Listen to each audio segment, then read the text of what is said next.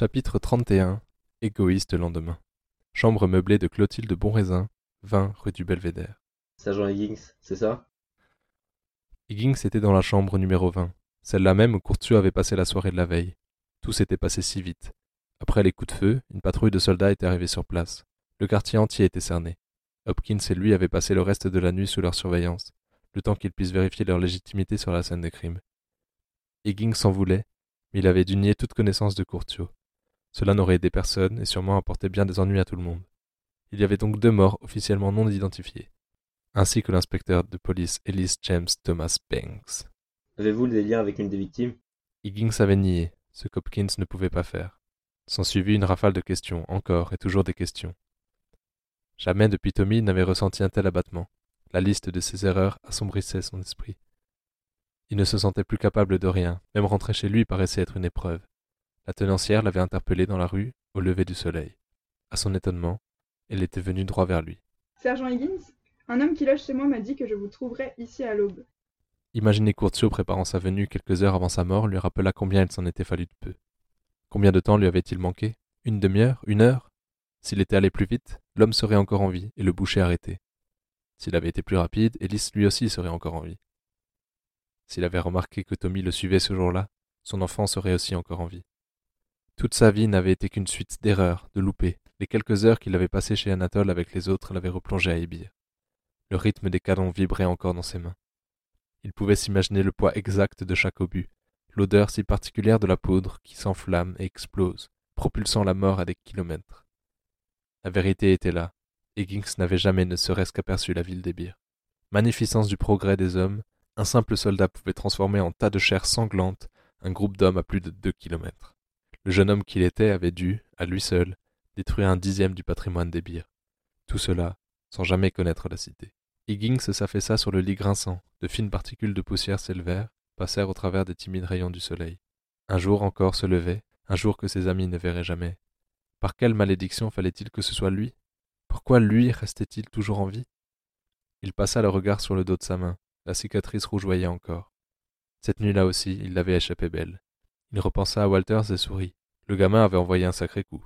Crétin, s'insulta-t-il. Emmener Walters dans toutes ces histoires était certainement la pire connerie qu'il avait jamais faite. Il devait assurer la sécurité du jeune. Les enveloppes étaient disposées là, visibles, obscènes. Les papiers l'appelaient, son nom figurait sur la première, la deuxième était destinée au docteur Danielson. La formule lui en serra la gorge. Les deux enveloppes le regardaient, elles le dénonçaient. Tu m'as laissé mourir, regarde, tu m'as laissé mourir et voilà tout ce qu'il reste de moi. Courtiot sentait sa mort arriver et avait plongé au cœur des ténèbres. Grégory se demandait s'il aurait eu le courage d'affronter son propre destin. Est-ce que, comme Courtiot, le jour venu, il plongerait, accomplissant son devoir? Élise, lui, n'avait pas eu le temps de faire ses adieux. Il ne laissait rien, ni témoignage, ni testament, rien. Il ne laissait rien car jamais il n'aurait pensé être tué ainsi. Des dizaines d'années de sa vie s'étaient écoulées, heureuses, tristes. Ses jours s'étaient déroulés comme ceux de tout homme, Jamais il n'aurait pensé qu'en cette nuit, le flot de son existence serait si violemment tranché. Higgins pensa à l'inspecteur. Il s'était marié quelques années auparavant, et, de ce qu'il en savait, ce n'était pas un mariage très heureux. Il n'avait jamais su s'il devait considérer Ellis Banks comme un ami. Pourtant, il était sûr que la réciproque était pour Banks évidente.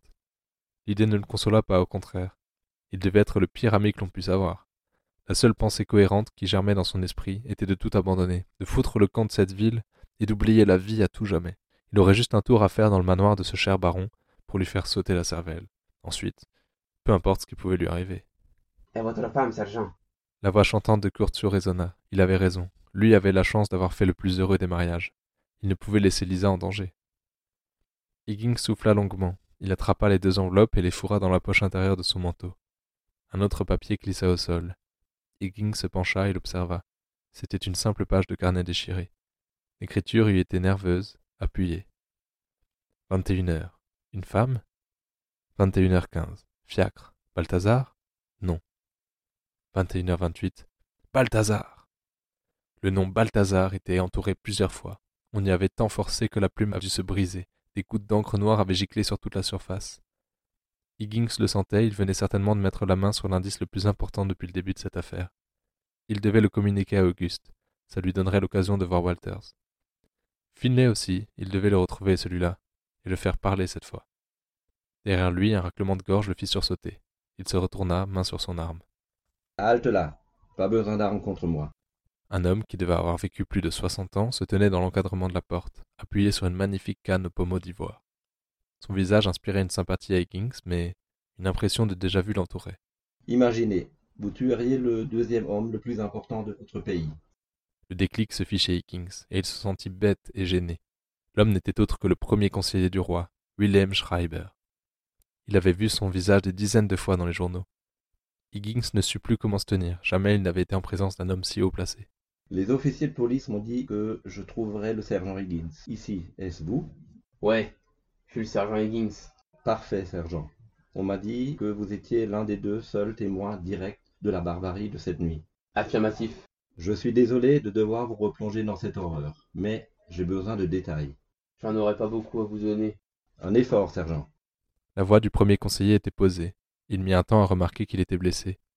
Il n'avait suivi l'incident de la place royale qu'à travers quelques titres de journaux. On avait rapidement averti la population que le roi était indemne, sauvé par l'acte héroïque de son bras droit. Higgins lui fit exactement le même récit qu'aux autres policiers, inventant un indice connu d'Ellis Banks seul. Personne n'irait fouiner. Schreiber écouta avec attention l'histoire du sergent qui, malgré sa diction horrible, qui l'aurait fait passer pour le dernier des crétins, s'avérait être pointu dans ses explications et gardait un calme impressionnant au vu de la situation.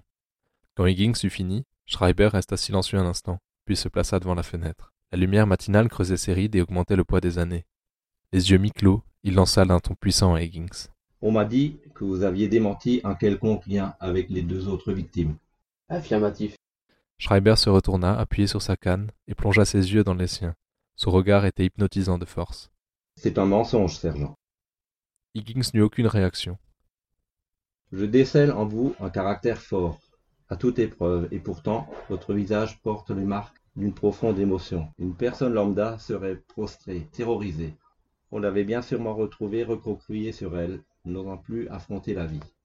L'homme se rapprocha, les yeux du sergent ne le quittaient pas. Mais vous, sergent, vous avez combattu l'homme au péril de votre vie. Un policier de votre courage ne montre une telle émotion que lorsqu'il perd un être proche. Alors, lequel est-ce? Higgins ravala sa salive plusieurs fois avant d'avoir la force de parler. L'inspecteur Banks. Il, il était mon ami. Schreiber posa une main compatissante sur l'épaule d'Higgins. Désolé pour votre perte, sergent. Aviez-vous quelconque connexion avec l'autre homme mort dans cet immeuble? Higgins se sentait pris au piège, la voix de cet homme était si douce et posée qu'elle l'emmenait où il voulait. Maintenant qu'il avait avoué le lien qu'il avait avec Ellis, c'était trop tard. Je vais vous faire gagner du temps de réflexion, sergent. L'homme qui gît là-bas, c'est Curtius Solis. C'était un des meilleurs agents du service de nos alliés alégriens. Je vous donne là une information compromettante. Vous le comprenez? Personne ne doit savoir que notre gouvernement tolère des agents étrangers. Cet homme, nous le savions, était parfaitement intègre et menait une mission de la plus haute importance, n'entravant en rien les intérêts de la couronne. Néanmoins, sergent, il se peut qu'il y ait eu des preuves en sa possession qui se relevaient déterminantes pour nous. Vous me suivez, sergent? Cet homme n'a jamais rien communiqué, monsieur. Schreiber passait Higgins en revue. Le sergent avait l'impression que les lettres qu'il tenait contre lui brillaient à travers ses vêtements. Le regard du conseiller se braqua et, un instant, Grégory aperçut un autre côté que l'homme politique réussit à masquer en deux secondes. Et ici, dans cette pièce, n'y a-t-il rien? Higgins réalisa qu'il tenait le papier dans sa main. Impossible de mentir. J'ai trouvé ceci, à l'instant. Schreiber attrapa la note que lui tendait Higgins. Habilement, il la déplia de sa main droite. Il dut chercher un lorgnon qu'il ajusta sur son nez fin. Higgins sentit qu'il venait de lui donner un véritable trésor. Le vieil homme sembla rajeunir à la lecture de la note. Une intense expression de satisfaction gomma les marques de son visage. Puis, d'un coup, il tourna ses yeux vers Higgins. L'avez-vous lu Pas eu le temps, monsieur. Certes, autre chose. L'assassin, comment vous le décriviez-vous? J'en ai déjà parlé à mes collègues. Non, nous savons déjà tout ça. Il est grand, il faisait trop sombre, le chapeau, la cape, nous connaissons tout ça. Non, dites-moi, le reconnaîtriez-vous? Si je vous le présentais, pourriez-vous le reconnaître? Higgins eut une hésitation que Schreiber ne manqua pas de déceler. Allons, sergent, vous n'y voyez aucun piège. Oui, je pense que je le reconnaîtrais si je le voyais de près. Pourrait-ce être cet Ouais. homme Schreiber tendit une photographie à Higgins. Le grain était gros, la lumière manquait, Il était dans un état trop lamentable pour être en mesure de quoi que ce soit, mais il se força à détailler le visage. Je sais pas. Un effort, sergent. Oui, oui, ça pourrait être lui. Il me semble plus costaud, mais c'est possible. Vous savez, c'était si rapide. Merci infiniment, sergent. Schreiber rangea la photographie de Balthazar dans son veston. Puis-je compter sur votre témoignage en temps voulu? Devant un jury? Oui, lors du procès du boucher.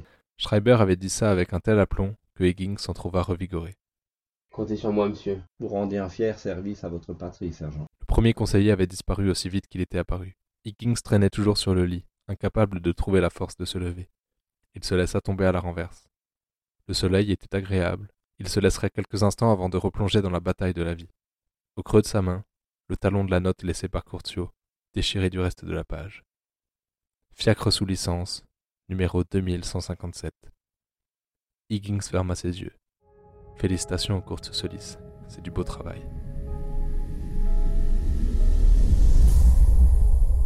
Halte là. Au nom de toute l'équipe d'Arco version audio, le premier conseiller Schreiber vous remercie pour votre écoute et votre patience entre chaque épisode. C'est un honneur d'avoir pu contribuer à faire connaître le roman de Cyprien de Souza, Arco 1837, Ignition. Pour connaître toute l'histoire, commandez la version papier, ça vaut largement le coup. Le lien est en description. Prenez soin de vous et à très bientôt pour de nouvelles aventures.